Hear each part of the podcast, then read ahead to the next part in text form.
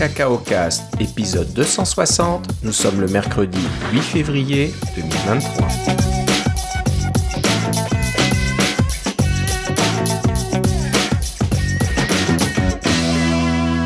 Bonjour et bienvenue dans ce nouvel épisode de Cacao Cast. Comme d'habitude, Philippe Casgrain est avec moi. Comment ça va, Philippe? Ah, ça va. euh, sorti du froid, Philippe. Sorti du froid, hein, on est presque dans le chaud. C'est un petit peu un hiver euh, un, un peu fou. Bon, euh, le climat est un peu fou de toute façon, donc euh, on, on reste un petit peu dans la même constante là, mais au Canada, on s'attendrait à mm, même pas mi-février, là, on est juste début février, on devrait être dans les moins 20, moins 30. On a eu ça un petit peu la semaine dernière, puis c'est remonté, là on est dans les positifs, Euh, la neige est en train de fondre, moi ça m'inquiète un peu. Et euh, on a une, euh, une attraction particulière euh, à Ottawa et dans, dans, dans, dans la région, c'est le canal Rideau qui, euh, qui gèle l'hiver et on peut patiner dessus. Je sais plus si c'est toujours la plus grande patinoire, la plus longue patinoire au monde. Il y a peut-être quelques concurrents maintenant, mais C'est c'est certainement une des plus longues, c'est pas la c'est une des longue. plus longues. hein. Vous pouvez patiner, euh, je sais plus si c'est tout l'aller-retour, une quinzaine de kilomètres, une quinzaine de kilomètres, donc c'est pas mal. Ouais. J'ai déjà fait euh, dans le passé. Euh, donc j'attends, moi j'aime bien patiner sur le canal, et ben voilà, C'est toujours pas ouvert. février, il est toujours pas ouvert, et on va peut-être battre un record à ce niveau-là. Soit il ouvre pas du tout, et là c'est très grave, soit il ouvre quand même, mais assez tard et pour pas très longtemps. Ceux- qui, ceux qui nient les, euh, les- le réchauffement de la planète sont un peu euh, déconnectés. Ouais, c'est ça. Donc euh, voilà, c'est un peu triste à dire, mais on en est là. Et ouais, j'étais surpris là de sortir un peu aujourd'hui et il faisait même pas froid. Il y avait un beau soleil et puis mon l'allée devant ma maison qui était bien gelée jusqu'à maintenant là, bah ça y est, ça a quasiment tout fondu. Donc on fait avec. Ok, donc euh, on va parler on va pas parler que de météo, hein, c'est pas vraiment intéressant pour tout le monde. Euh, avant qu'on commence à revoir les, sujets qu'on vous a préparés aujourd'hui, euh, je voulais juste parler des, du nouvel HomePod, entre guillemets nouvelle HomePod, qui est pas si nouveau que ça. hein. Beaucoup de, de journalistes qui ont testé le, le, le HomePod deuxième génération disent que c'est plus ou moins le HomePod d'origine qui est re- remis en vente. Il y a quand même quelques modifications. Ouais, c'est pas- ça, il a été enlevé de la vente pendant presque deux ans, hein, c'est ça? bah ouais, donc euh, c'était bon. je- on pense qu'il se vendait pas vraiment, il était pas donné, etc. Donc euh, ils ont peut-être arrêté de le vendre à cause de ça. Et puis ils ressortent un truc qui est quasiment à l'identique. Il est un petit peu plus court à peine. Il y a quelques changements. Le nombre de haut-parleurs à l'intérieur a changé, le nombre de micros a changé. Par contre, il y a une puce euh, S7 comme dans la- l'Apple Watch à l'intérieur. euh, et puis c'est tout. Je pense que qualité sonore est, est comparable à, au HomePod de première génération. Le prix a baissé, je crois, un petit peu. euh, Si Oui, c'est ça, ça bêtises. passé de 350 à 300 dollars. C'est ça. Donc euh, peut-être que voilà, ils vont essayer, ils essayent de le ressortir un peu moins cher en espérant qu'il se vendra mieux. Mais c'est quand même trois fois le prix du HomePod mini. Bah c'est ça. Donc ça dépend de l'utilisation que vous voulez en faire. Si c'est juste pour avoir un, un haut-parleur intelligent avec qui euh, vous pouvez parler et puis poser des questions, c'est sûr que le HomePod mini le fait très bien. Il n'y a pas de souci avec ça. Par contre, si vous voulez euh, une qualité sonore et musicale euh, plus élevée, c'est sûr que les HomePod euh, pleine taille ont, toujours été de bien meilleure qualité au niveau, au niveau sonore. Et, c'est pas tellement le HomePod deuxième génération, c'est plus le 1,5 parce qu'il n'y a, a beaucoup d'amélioration. Euh, en fait, moi, ce qui me rebute un peu, c'est que dans cet haut-parleur intelligent-là, c'est que tu payes cher et il n'y a pas d'entrée audio. Alors, quand tu plus de. T'es plus dans l'écosystème Apple où tu veux pas. euh, où, où ça, ça fonctionne plus avec les, euh, les différents trucs que tu as. le protocole AirPlay est plus le même ou des choses comme ça. Ben à ce moment-là, il sert plus à rien. là. C'est ça qui est un peu dommage. C'est c'est un peu dommage en effet. euh, J'entendais parler qu'il y avait toujours des. euh, comment il s'appelait l'i- l'iPod hi-fi ou Oui, le- l'iPod hi-fi, ouais, c'est ça. Qui a, qui a un, Et- qui a un connecteur pour iPod, mais c'est un- le iPod 30 pins, là, c'est celui qu'on. Ouais. Le, Mais- le connecteur long et mince qu'on n'utilise plus du tout depuis euh, presque 10 ans maintenant. là. Il y en a qui sont encore en utilisation, mais c'est ça qui est un- c'est ça qui est vraiment dommage à- avec ça, c'est que pourquoi on investirait dans cet écosystème-là si euh, d'habitude je j'aime pas parler d'obsolescence programmée parce que je trouve que c'est un, un concept qui euh, qui est à, à géométrie variable. Euh, c'est pas, je veux pas, je veux pas donner des, une, l'impression que les, les compagnies le font de façon sciemment de, de l'obsolescence programmée. Mais dans le cas du HomePod, c'est un peu exagéré de dire que ah oui, ça va juste marcher avec AirPlay, ça va juste marcher avec des iPhones et des iPads et c'est tout. Euh, vous pouvez pas rien faire d'autre. C'est un peu. Euh, j'aime pas vraiment ça. Ouais, ouais. Donc ouais, c'est un petit peu embêtant. Ils ont quand même mis un connecteur euh, secteur qui s'enlève plus facilement. apparemment, dans la première génération, on pouvait l'enlever, mais il fallait un peu tirer dessus. Là, c'était pas trop recommandé. Mais là, on, peut euh, euh, changer le câble, mais ça serait toujours un format plus ou moins propriétaire. Donc, vous pouvez pas vraiment. Ah non, non, non, c'est le même format que bien d'autres appareils électroniques qui prennent du du 110 volts ou du 220 euh, volts. C'est assez standard. Ok, je, pensais avoir vu que c'était pas exactement pareil, donc ça c'était plus dur de trouver des, non, des câbles différents. Ok, bon bah tant mieux.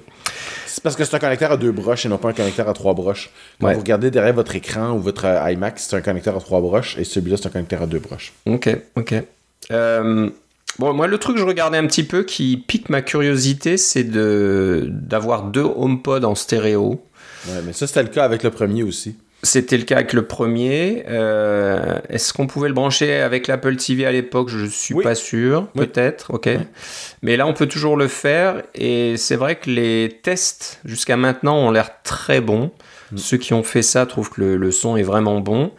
C'est peut-être pas comparable hein, avec un système de son dédié 5.1 ou 7.2 là avec des haut-parleurs qui sont devant, sur le, au milieu, sur les côtés, derrière, au-dessus et tout ça. Mais c'est de l'audio, il appelle ça de l'audio spatial, là, c'est le, c'est de de l'audio qui est euh, modifié par euh, des, des, des, processeurs là, qui travaillent très fort pour vous. Euh, parce que finalement, il y, a, il y, a, juste deux sources là, finalement de, de, de son. Là. Alors, il y a toutes sortes de calculs qui sont faits pour le, le, le, HomePod, c'est dans, quelle pièce il est et quelles sont les dimensions de la pièce et la, la, la, la vitesse du son, comment est-ce qu'elle rebondit sur les murs et tout ça. Ça vous donne un environnement qui est quand même de, de bonne qualité. Alors, j'avoue que si je me décidais d'aller d'installer l'équivalent d'un cinéma maison, bon, j'ai la télé, j'ai le Apple TV, j'ai une, télé 4K de base, là, mais son son est, pas très bon, mais il est suffisant pour le moment.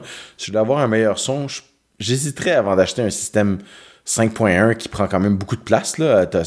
il faut installer des haut-parleurs sur les murs, il faut installer des... Ah, il y a toutes sortes de, de, choses qu'il faut faire, alors que ça, ça le fait un peu pour vous. Vous avez juste à les déposer devant la télé et puis voilà, ou sur les côtés de la télé, et tout se calcule pour vous. Ça, ça peut devenir intéressant. C'est ça. Donc j'y pensais parce que je commençais, moi aussi, j'ai un, un, ancien système 5.1 euh, là, avec un, un, gros ampli avec plein de fils partout là. Et commence à être un petit peu vieux, euh, donc il n'y a pas de Dolby Atmos, il n'y a, rien de, tout cela. Ma télé est, un peu ancienne aussi, donc il n'y a pas de connexion e-ARC. Euh, Enhance euh, Audio Return Channel qui permet de, faire passer le son de, disons, votre Apple TV à la télé, puis ensuite de la télé à une barre de son, Sonos ou autre, etc. Donc je me disais qu'est-ce que je pourrais faire pour améliorer le son sans rendre mon installation complexe. Voilà, j'ai pas envie d'acheter un autre ampli, mettre d'autres haut-parleurs partout, etc.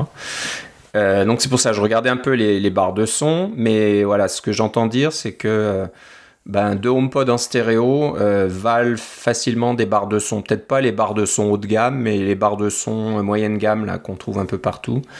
deux HomePod sonnent mieux à, ce niveau-là grâce à leur séparation déjà. Les deux HomePod sont séparés physiquement par rapport à une barre de son mais le côté euh, le son spatial et la simulation Dolby Atmos, etc., serait pas mal.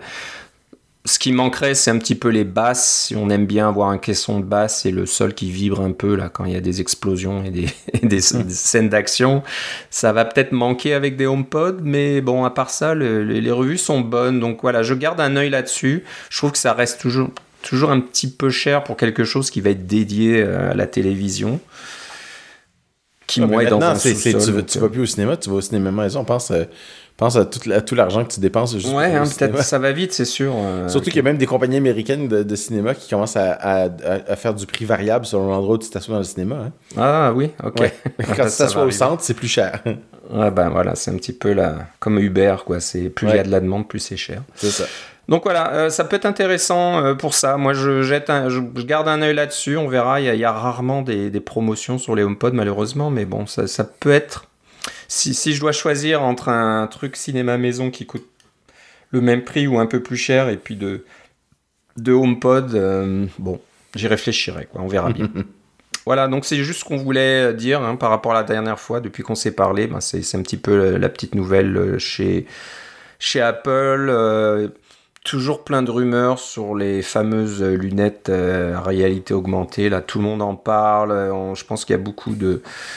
Ah, j'ai tellement pas hâte à ça, ça, m'intéresse Non, mais puis en plus, il y a plein de sites de rumeurs qui ont l'air de dire tout et n'importe quoi là-dessus. Là, donc, moi, pareil, je j'écoute plus trop ces trucs-là parce que c'est du n'importe quoi. Et puis, euh, puis les autres rumeurs, c'est oui, euh, il y aura, un, je sais pas moi, une nouvelle Apple Watch en 2023. Ben oui, ben, il faut pas être vraiment être un devin là pour, avoir ce genre d'informations. Oui, oui, ça va certainement arriver.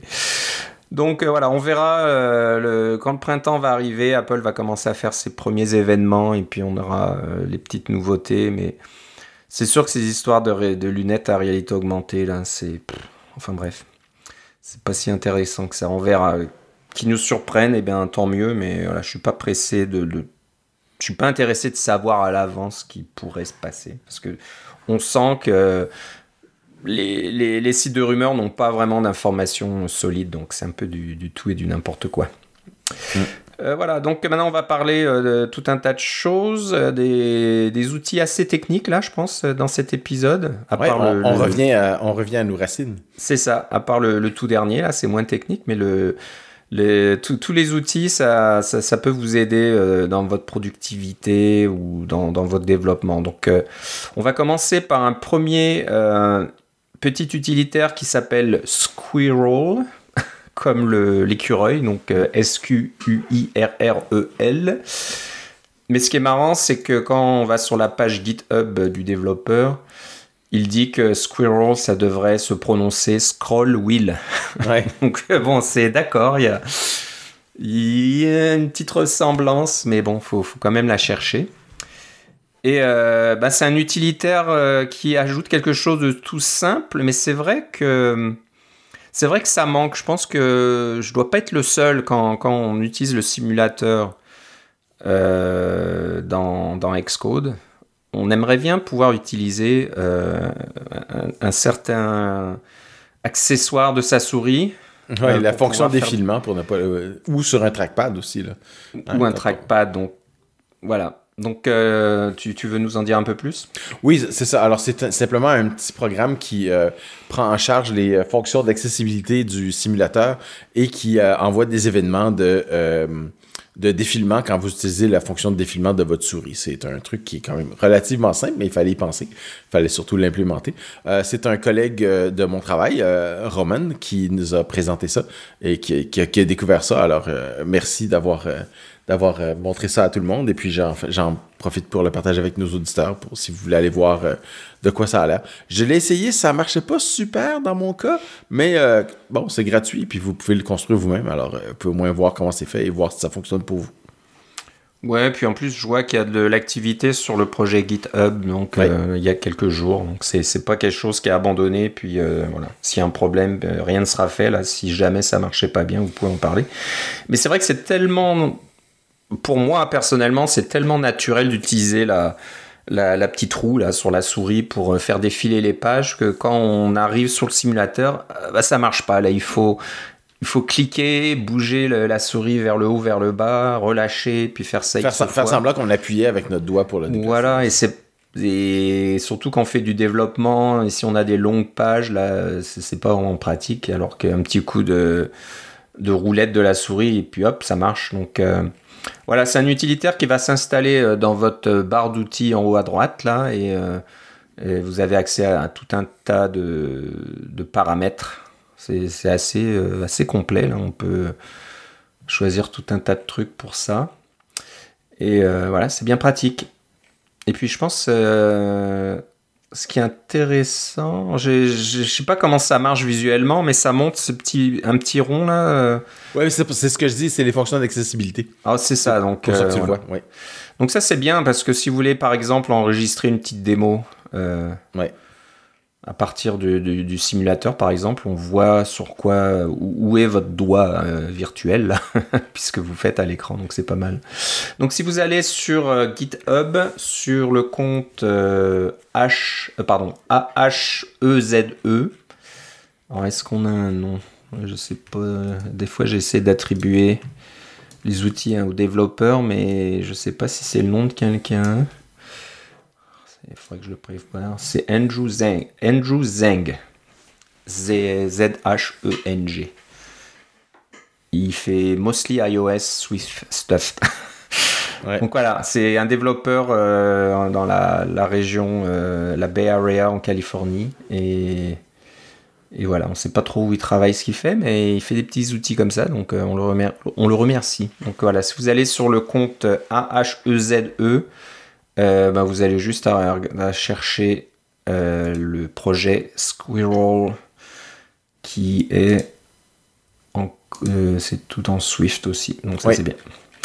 Voilà, donc voilà, premier petit outil qui peut être pratique hein, si, comme moi, à chaque fois vous étonnez pourquoi la, la, la roue de votre souris ne marche pas dans le simulateur iOS.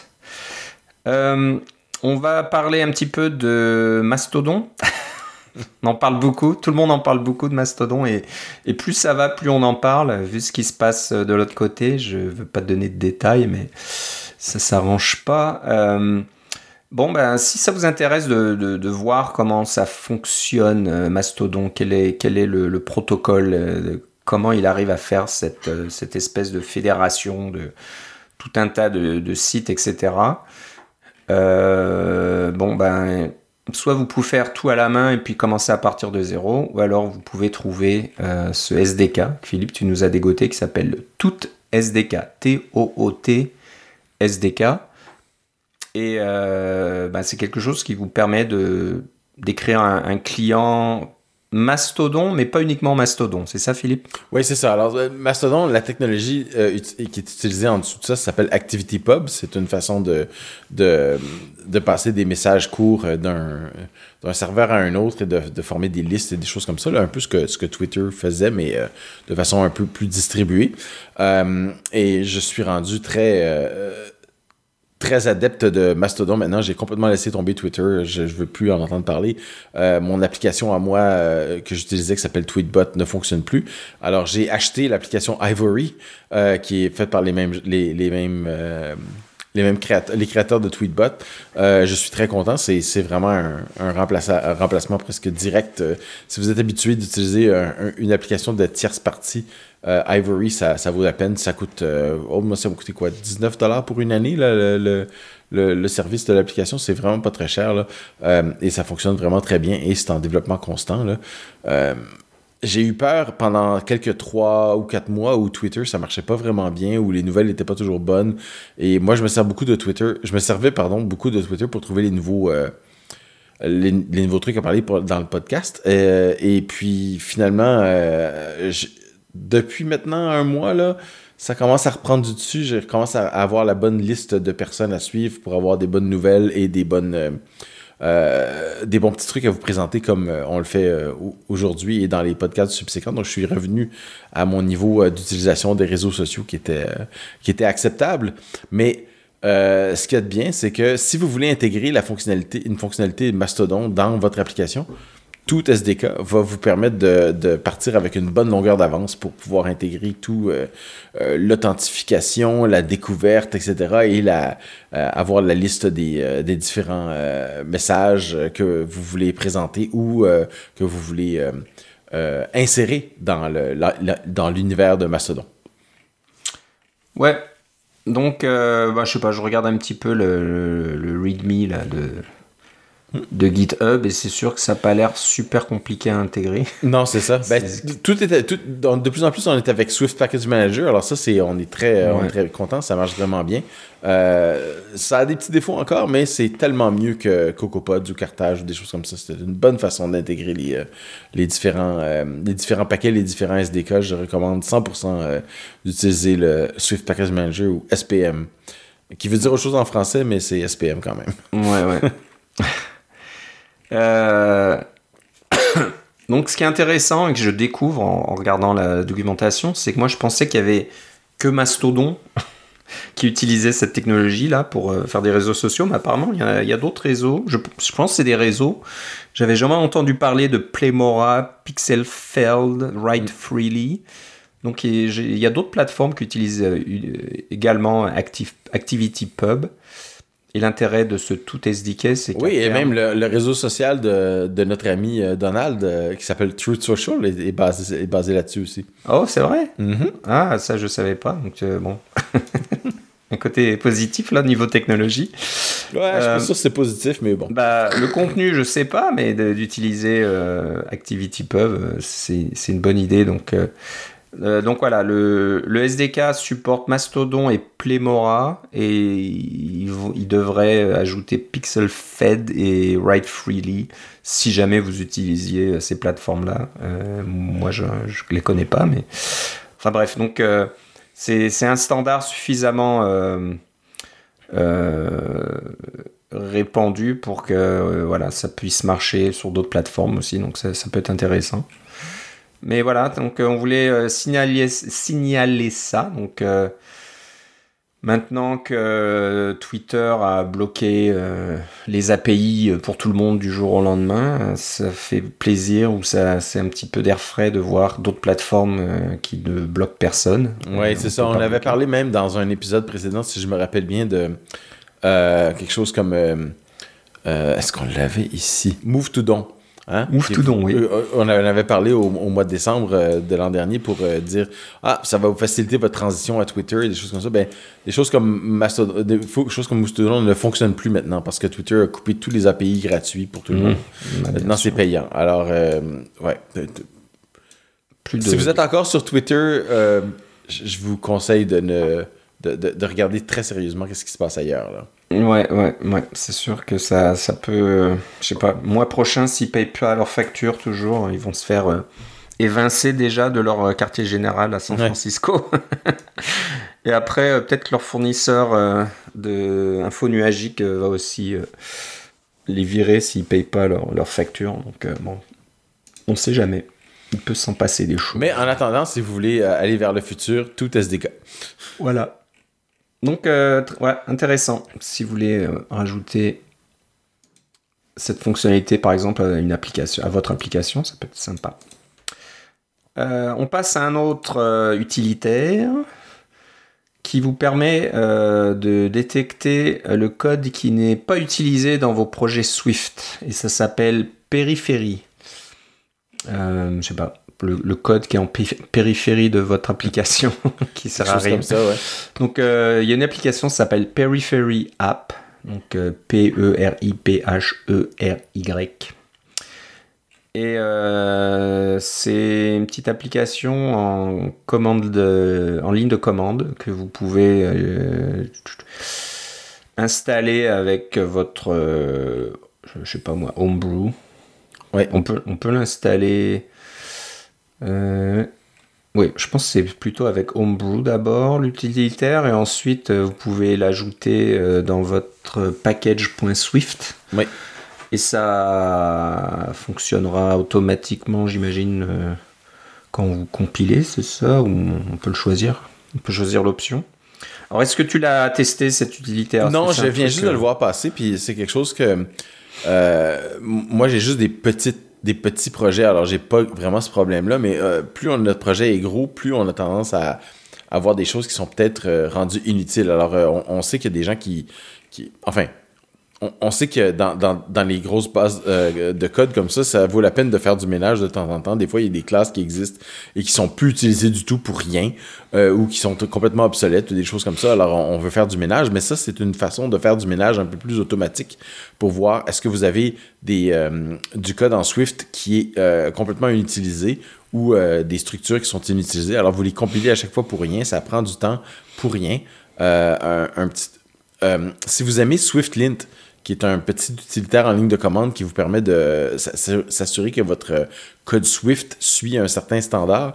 Mais ça, c'est un outil qui est, je dirais, complémentaire parce que ça analyse votre code Swift en, profondeur pour voir si c'est des choses qui sont vraiment... Euh, inutile, qui rajoute juste du, bruit dans un sens pour votre application ou pour votre, base de, de, de code source.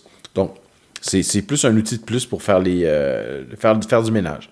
Euh, je pense qu'on peut l'intégrer même dans un système d'intégration continue, si on veut, pour éviter de, faire des commits de code qui est euh, inutile ou des structures ou des classes qui sont inutiles. Mais euh, au moins, c'est bon de, commencer avec et de voir qu'est-ce qu'il y a de trop peut-être dans votre base de code. Ouais, donc je regarde, il y, a quand même pas, pas mal de, cas d'utilisation. Hein. Ça va regarder un peu sur, je sais pas moi, les paramètres de vos fonctions, l'utilisation des protocoles. Euh, des énumérations, etc., euh, etc. Donc voilà, c'est une revue euh, assez, assez complète de votre code et puis ça va. Alors comment ça va marcher? Ça, ça fait un petit rapport, mais on dirait que ça met des, des commentaires dans le code. non, ça fait un petit rapport, ça va pas rajouter, ça rajoute ah de... ce, qui, ce, qui, arrive, c'est que vous allez voir des, vous allez avoir une sortie en ligne de commande qui va donner le résultat de tout ce qui s'est passé, un peu comme SwiftLint. Je ne sais pas s'ils sont intégrés dans Xcode aussi, parce que SwiftLint, si on le fait rouler dans Xcode, on peut avoir les, euh, les différents avertissements de SwiftLint directement dans Xcode lui-même. Ça, je sais pas si ça fonctionne comme ça, je ne l'ai pas installé. Mais ça a l'air, comme tu dis, c'est assez complet quand même. Non, non, ça a l'air intéressant. Donc, euh, encore une fois, c'est sur GitHub. Et le compte, c'est Periphery App, euh, tout court. encore une fois, est-ce que j'ai un nom de développeur? Non, c'est une organisation. Alors je sais pas si c'est une compagnie derrière, on sait pas trop. Mais voilà, si vous allez sur euh, le compte Periphery, euh, il y a une application, un site web peripheryapp.com aussi. Mm. Je pense qu'ils font du développement d'applications. Donc voilà, c'est pas une personne en particulier, mais c'est sympa de, de partager euh, des outils comme ça pour, pour tout le monde. Donc euh, voilà, à rajouter à sa panoplie, à la petite euh, boîte à outils du développeur euh, parfait. maintenant, on va passer un, petit peu du coq à l'âne à la limite. Bah, c'est pas grave. là, c'est une, astuce Unix. Oui que tu as vu passer pour ceux qui utilisent la commande less L-E-2-S ou, ou more en fait parce que c'est parce que more c'est un alias de less dans les nouveaux dans les dans, dans ZSH. Ok. Moi, j'aimerais bien utiliser less mais ma mémoire euh, disons euh, tactile, j'écris toujours more. Même si je pense écrire le mot less, mes doigts écrivent le mot more. Alors, j'ai, mais les deux commandes sont, sont, les mêmes maintenant depuis un certain temps. Avant, avant c'était pas le cas. Le more était moins, euh, moins bon que less, mais more existait sur plus de systèmes. Ouais. Euh, alors, euh, maintenant, c'est la même chose. Mais une astuce que j'avais, j'avais jamais réalisé que ça existait. Hein, on c'est sûr que quand on, on fait des on utilise euh, less pour pouvoir regarder des, très gros fichiers. on ne veut pas les ouvrir nécessairement dans notre éditeur de texte, on veut juste comme euh, les fichiers de log ou des choses comme ça, on veut juste les, lire et puis euh, les lire à l'écran. less, c'est parfait parce que ça nous donne, ou encore une fois, des... vous avez votre vos rapports de GitHub ou des choses comme ça, votre code source en Git, euh, quand tout ce qui est présenté en ligne de commande de, façon paginée d'une page à l'autre, c'est généralement l'ES qui est en arrière de tout ça. Et la chose, cette astuce-là, c'est euh, bien sûr, vous pouvez faire des recherches avec l'ES, hein, avec la barre oblique, vous pouvez faire une recherche d'une expression régulière. Euh, et euh, avec, si je me rappelle bien, c'est le point d'interrogation qui fait une recherche euh, vers l'arrière. Euh, ben, la, barre oblique va vers, la, vers la, fin du fichier et puis le, le, point d'interrogation va vers le début. Ça, c'est les commandes de base. Mais j'avais jamais réalisé qu'on pouvait utiliser la... comment on appelle ça? L'éperluette en français, là, hein, c'est ça? le, e commercial. Hein. non, pas le e, le... Non. Non, ça c'est A commercial. Ouais, le A commercial ou le ampersand en anglais. Mais... non, A commercial c'est une chose. Le, euh, puis l'ampersand en anglais, je crois que c'est, je crois que c'est esperluette ou quelque chose comme ça. Ouais, quelque euh, chose comme ça. Euh, de, ce, caractère qui est au-dessus généralement du, des, des, chiffres sur votre clavier, qui veut dire et aussi là, en, en abréviation. si vous utilisez ce caractère-là dans less, ça va ça va pas faire une recherche, ça va filtrer les lignes. Ça, va, ça ne va vous présenter que les lignes qui suivent cette expression régulière. ça fait 30 ans que j'utilise euh, Unix là, et j'avais, je savais pas ça. Donc ça, ça va changer, ça va changer ma vie pour euh, euh, tous les gros fichiers que je veux filtrer pour pouvoir faire des recherches dedans. Là, ça va être tellement mieux. j'ai, bien hâte de de, de, de, mettre ça en pratique la prochaine fois que je vais regarder un gros fichier, ce qui devrait m'arriver dans, dans peu de temps. Ouais. Bah moi je t'avoue que j'ai toujours utilisé les morts. Je connaissais pas less, tu vois. Euh, mais quand tu, ce que je te dis, c'est que quand tu utilises more, en fait, c'est less. c'est ça. bah, tu vois, j'aurais dû aller euh, tout de suite à l'origine, mais euh, je savais pas. Moi, j'ai utilisé more depuis toujours, donc moi, là, je me rends compte que j'étais un peu à côté de la plaque. Donc voilà, ben, il faut, faut juste voilà, se, bien se débrouiller en regex aussi. Ouais. c'est une chose hein, de savoir qu'il y a une option regex, après euh, de d'écrire des expressions euh, régulières. Euh, ouais, ouais, c'est ça. Quand tu dis, ah, je vais utiliser une expression régulière, j'ai un problème, je vais utiliser une expression régulière, mais maintenant, tu as deux problèmes. Maintenant, tu as deux problèmes. Donc, moi, j'ai souvent besoin d'aller sur ces sites. Et il y, a toujours ces sites où on peut taper une expression régulière, taper un, petit, une petite chaîne de caractères, et puis ça, va vous donner le résultat, là, voir si votre chaîne, euh, votre expression régulière est correcte ou pas. Ben oui, on vous en a parlé euh, en novembre 2022, euh, c'est swiftrayjets.com. Ouais, il y a celui-là, puis il y en a plein d'autres. Donc euh, voilà, moi il faut toujours que j'aille là-dedans parce que je veux, à, part les trucs vraiment basiques où vous voulez juste voir s'il y a euh, euh, les caractères alpha, alphabétiques, alphanumériques ou juste numériques là. Mais après, dès qu'on veut un truc un peu plus compliqué, c'est ah, c'est quoi déjà? Est-ce que c'est c'est quelle, c'est quelle syntaxe?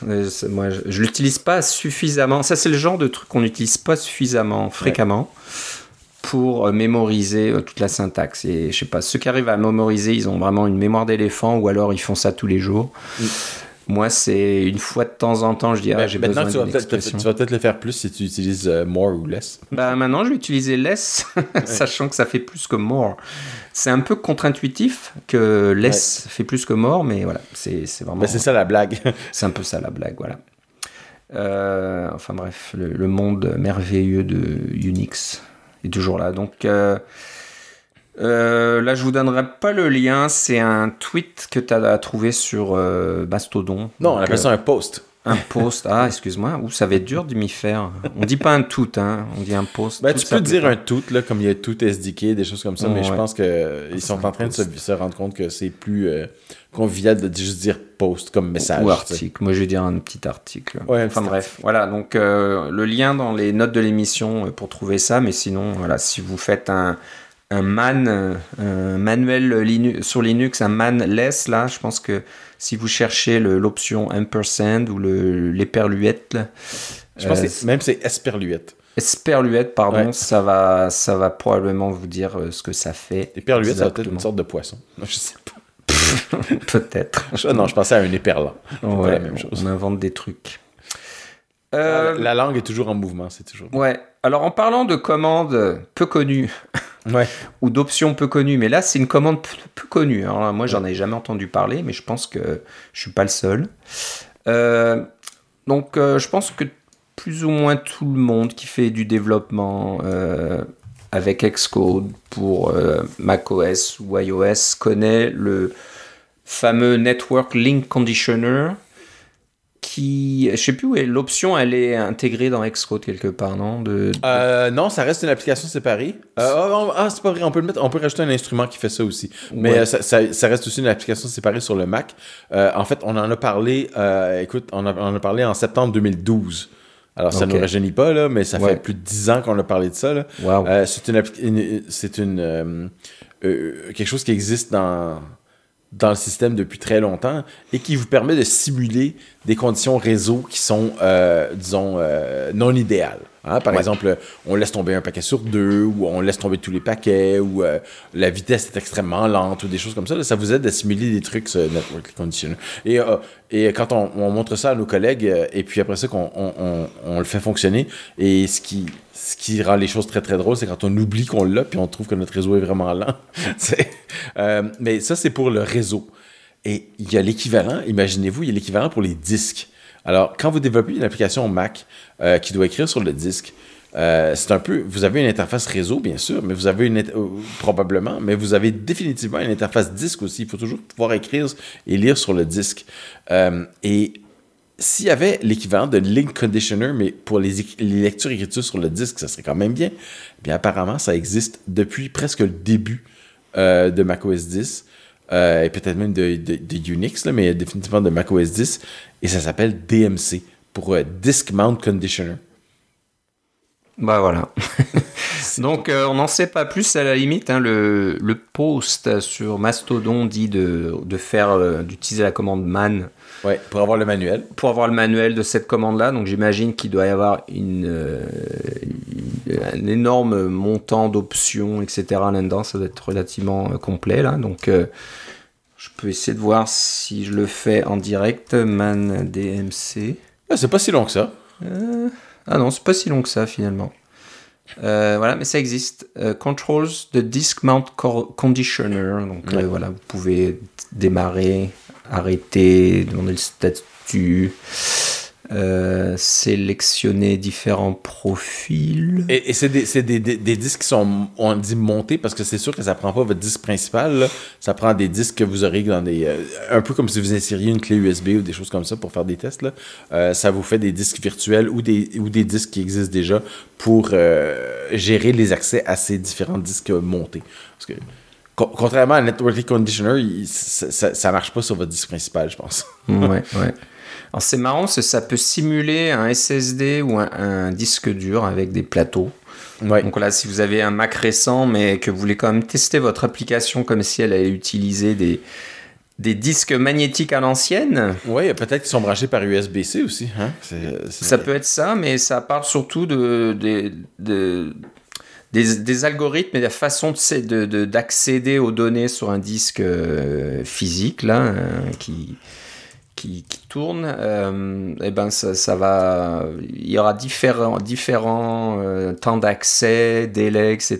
Donc, euh, bon, je pense que c'est peut-être pas tout le monde qui va utiliser une commande comme DMC. La, plupart du temps, si vous avez juste des applications utilisateurs relativement simples, et si vous avez des applications assez lourdes qui vont gérer d'énormes montants de données, par exemple, et que ça peut, comme tu le dis, éventuellement utiliser euh, des disques sur USB, des, des, des, des disques en RAID 5, euh, etc., à droite à gauche. Là. Donc peut-être ça peut être intéressant de regarder un petit peu, de, de, de pouvoir simuler différentes conditions d'accès et s'assurer que votre application fonctionne quand même bien. Euh, mais c'est assez pointu, voilà. C'est, ouais. c'est, on peut, voilà, on peut on, parle à un, sous, un, sous-ensemble de notre auditoire, ceux qui développent des applications Mac qui, font, qui ont une bonne, euh, euh, un, besoin d'écrire sur le disque euh, souvent. Bah c'est ça. moi, je pense au faire du, du, cache là. Donc, si vous avez une application qui fait, qui gère les vidéos, par exemple, ouais. bah faut s'assurer que votre application va fonctionner même si euh, l'accès à votre euh, disque est ralenti pour une façon X ou Y. Est-ce que ça va, euh, je sais pas moi, stopper votre vidéo ou stopper l'enregistrement que vous êtes en train de faire de quelque chose et tout ça? Donc là, et voilà. C'est des trucs plus complexes, mais voilà, je vous rassure, si vous faites une application Swift UI, plutôt graphique, plutôt utilisateur final, c'est peut-être moins c'est un outil pour nos utilisateurs avancés. Voilà, voilà. Mais c'est quand même intéressant, donc euh, je vous donne pas de lien. Il y aura le lien sur le, le post de l'utilisateur euh, board DZO, là, DZO, board ZO. Je, je, euh, je pense que c'est Peter Hosey, mais oui, c'est ça. Voilà, Peter Hosey, mais il s'appelle board ZO sur mastodon.social. Euh, qui, qui, donne cette euh, petite astuce. Mais encore une fois, vous faites man euh, espace DMC sur votre Mac dans, dans, le terminal et puis vous aurez toute l'information à ce sujet-là. encore un, encore un, un, outil là aujourd'hui, vraiment on a plein de trucs à, vous montrer. Et ça m'a presque étonné quand tu m'as parlé de ça, Philippe, parce que je dis tiens, c'est, j'aurais pas pensé qu'Apple donne, accès ou qu'il y ait moyen d'accéder à ce genre de truc. Euh, mais oui, c'est apparemment c'est faisable. Donc euh, un utilitaire euh, en ligne de commande qui s'appelle IPA Tool et qui permet de télécharger des applications de l'App Store sous format de fichier IPA. et, non pas de la, et, non pas de la, bière en IPA. C'est pas de la bière IPA, non. Donc ouais, j'étais un petit peu étonné, parce que je me dis, bah, déjà, il n'y a probablement pas de d'API publié là. Euh, ça m'étonnerait qu'Apple euh, dise exactement euh, comment vous pouvez télécharger des applications à partir de l'App Store, etc. Donc bon, il y a dû avoir du, de, je sais pas comment on dit, du reverse engineering, de l'ingénierie inversée, inversée pour intercepter les, les appels, les appels d'API REST de, entre l'application App Store de votre Mac et puis le, le, service euh, Apple euh, qui gère tout ça. Mais euh, apparemment, ça fonctionne. Donc, je ne sais pas, est-ce que tu as pu le tester? Est-ce que c'est quelque chose qui. Non, je l'ai pas testé encore. Est-ce que tu vois une utilisation précise pour cet outil? L'utilisation précise, ce serait, euh, par exemple, vous avez une application que vous aimez bien sur votre, euh, sur votre iPhone ou sur votre iPad euh, et vous voulez voir un peu comment c'est fait à l'intérieur, quelles sont les différentes, les différentes classes, quelles sont les différentes ressources, des choses comme ça, leur, icône, tout ce genre de, de trucs-là. Est-ce que ça utilise certains frameworks que, que vous ne connaissez pas alors, vous voulez télécharger l'archive, le, fichier IPA, c'est un fichier zip finalement qui contient euh, toute l'information. C'est votre application compressée, c'est ça, un IPA. Euh, et euh, quand l'application est sur votre téléphone, vous ne pouvez pas facilement la transférer sur votre, sur votre ordi. la chose que vous pouvez le faire pour vos applications à vous. Hein, vous avez accès au ou euh, quand vous branchez votre iPhone sur, dans Xcode, vous pouvez extraire les, euh, le contenu des applications, etc. Puis évidemment, quand vous le faites tourner en simulateur, ben, vous avez le, IPA qui est là, vous pouvez voir euh, comment tout est bâti. Mais pour une application qui est publiée sur l'App Store, qui n'est pas la vôtre, IPA Tool vous permet de, la, de télécharger l'archive directement sur votre Mac. Évidemment, ça va utiliser vos euh, votre compte, euh, votre Apple ID, etc. Donc, euh, si c'est une application gratuite, ça va quand même assez bien. Si c'est une application payante, ben, il faut que vous l'ayez déjà acheté. parce que si vous ne l'avez pas acheté, ben, ça ne marchera pas. Hein. Je pense que IPA Tool ne fait pas le paiement pour vous là, et autorise pas les paiements pour vous. c'est plus pour télécharger quelque chose que vous avez déjà téléchargé sur votre iPhone. Mais là, une fois que vous avez le, le fichier d'archives, vous pouvez l'ouvrir, vous pouvez regarder ce qu'il y a dedans. Euh, ce qui vient de l'App Store généralement est, est, encrypté, donc le code source lui-même est encrypté, mais il y a des outils en ligne euh, que je, vous laisse ça comme exercice pour la prochaine fois. Euh, trouver les outils qui vous permettent de, de désencrypter l'application. Et là, une fois que vous avez fait ça, ben, vous pouvez utiliser quelque chose comme Class Dump ou quelque chose comme ça pour désassembler une partie du code et voir comment c'est fait. Ou carrément aller voir les ressources ou les différents frameworks qui sont utilisés et savoir pourquoi l'application je sais pas, est-ce que vous êtes curieux de voir euh, quand vous téléchargez une application qui fait un truc simple, qui fait 150 mégaoctets euh, compressés, qu'est-ce qu'il y a là-dedans? Qu'est-ce qui fait que ça prend autant de place? Est-ce que c'est juste des images ou est-ce qu'il y a des, frameworks entiers de, de, soutien qui sont là? Euh, si vous êtes curieux, IPA Tool peut vous aider pour ça. Ouais, donc encore un peu une utilisation plus ou moins avancée, mais ça peut être intéressant de, voir comment ça fonctionne. Peut-être que, je sais pas, c'est un outil qu'on peut euh, ajouter à, son flux euh, de, de son arsenal. non, mais d'intégration continue, peut-être de vérifier que, je sais pas, moi, votre application a été bien publiée, c'est bien la bonne version, et puis euh, vérifier que la taille est c'est à laquelle vous attendez, je sais pas. Mm. Ça peut être intéressant à ce niveau-là aussi, qui sait. Donc voilà, ça s'appelle IPA Tool, c'est sur GitHub et le compte c'est MAJD. C'est un certain euh, Majid Alfeli. Désolé euh, si euh, ce développeur nous écoute. Là, je suis en train de, faire un, dégât avec son nom, prénom et son nom. Mais bon, voilà, le compte c'est MAJD.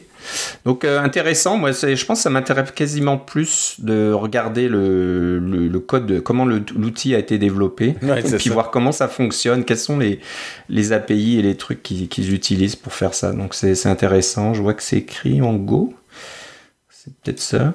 Oui.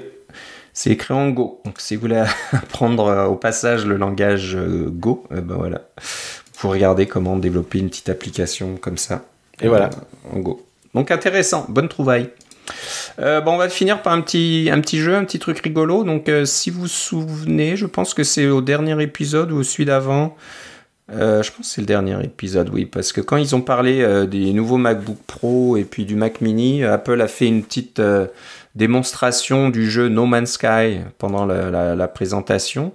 Donc No Man's Sky, c'est un jeu de Hello Games qui c'est un jeu triple A là, qui, qui vous permet de d'explorer euh, toute une galaxie qui a été euh, générée euh, de façon comment on dit ça déjà? Pro, c'est- pro- Ben, c'est procédural, là. procédurale, génération procédurale, etc. Donc, mais c'est pas de ça dont on parle, mais cette compagnie-là, No Man's Sky, elle, elle, elle est- elle date pas d'hier, on va dire. Ça fait un certain temps qu'ils sont là, puis ils ont commencé par un jeu qui s'appelle Joe Danger. Alors, Je me souviens plus quand, mais c'est probablement dans les années 2000 là qui et- Euh, non, c'était pour le début du iPhone. Alors, c'est dans à la fin des années 2000, de- à la fin des années 2000, euh, au début 2000, avant 2010. C'est ça, hein, donc euh, ouais, fin, fin année 2000, donc euh, ils avaient déjà commencé à avoir un petit peu de succès avec certains jeux, dont celui-là, Joe Danger, qui existait sur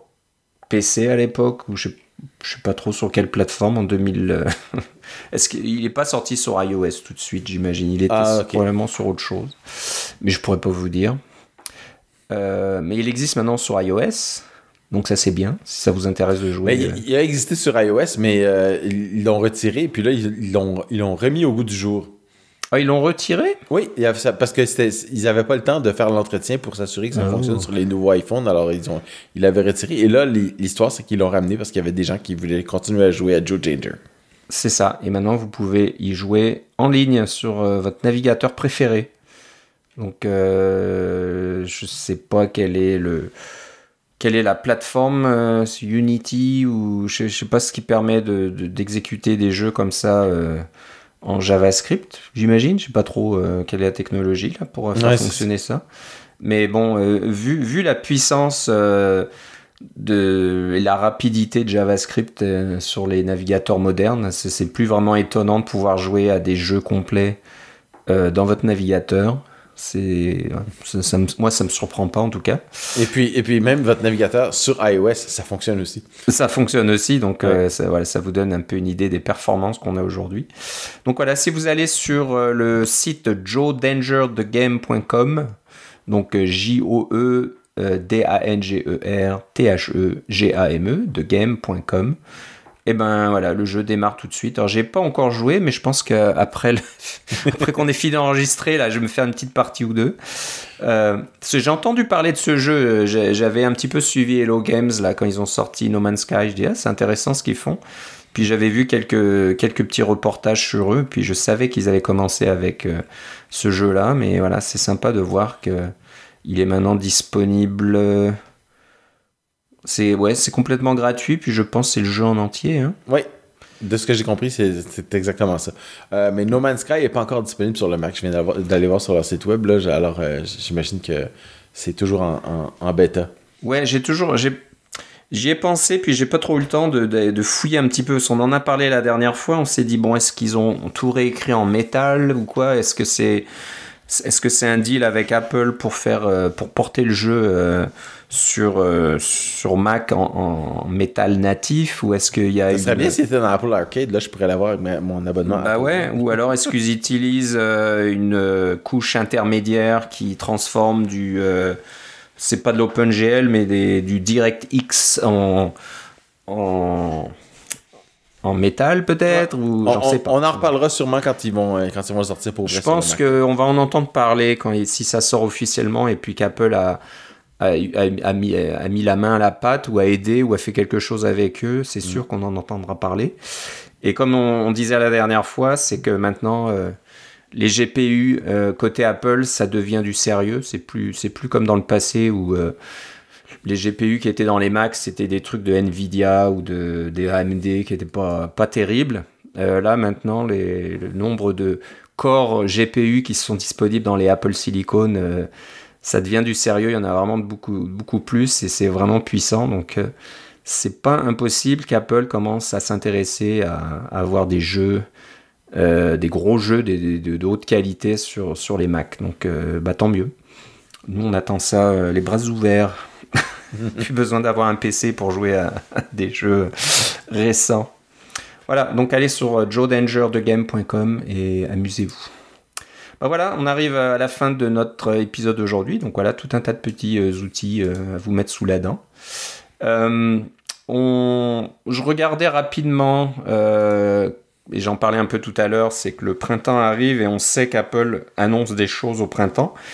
Et je regardais l'année dernière, c'était le 8 mars 2022 qu'Apple avait fait un événement où le Mac Studio, le Studio Display avait été annoncé. Donc c'est pas loin, ça c'est dans un mois, donc c'est pas forcément le 8 mars cette année, mais bon, ça peut être un peu dans, dans, dans les mêmes eaux, là, dans, à peu près dans, le, dans les mêmes temps. Donc c'est sûr que, peut-être pas au prochain épisode, mais au l'épisode suivant, il y aura certainement des choses qui vont commencer à arriver côté Apple là, pour euh, l'année 2023. Donc euh, on a hâte. probablement pas les lunettes, réalité virtuelle, mais peut-être autre chose. Euh, ça, sera, ça sera intéressant. Peut-être de l'intelligence artificielle, je sais pas, vu que tout le monde ne parle que de ça aujourd'hui. Euh, peut-être qu'Apple va aussi annoncer quelque chose, qui sait, un, Siri euh, intelligent. On peut toujours rêver. Plus intelligent que celui qui est en ce moment. Ouais, ouais. Mais voilà, on ne voit pas trop intelligent parce qu'après ça fait un peu peur. Un, assistant numérique qui, qui commence à savoir beaucoup de choses et qui commence à déduire des choses sur ce que vous dites et sur votre propre personne, ça ferait un petit peu peur. Euh, bon Philippe, si on veut savoir euh, ben, ce que tu fais ces temps-ci, où doit-on aller? Euh, Moi je suis sur Mastodon, alors Philippe C à mastodon.social. Et moi je suis sur... Bah, moi, j'ai un compte, mais je l'utilise jamais, donc ne cherchez pas. Mais on a un compte CacaoCast à mastodon.world. Parce que nous, on est encore plus, plus global. Mm. On est social, mais on est global aussi.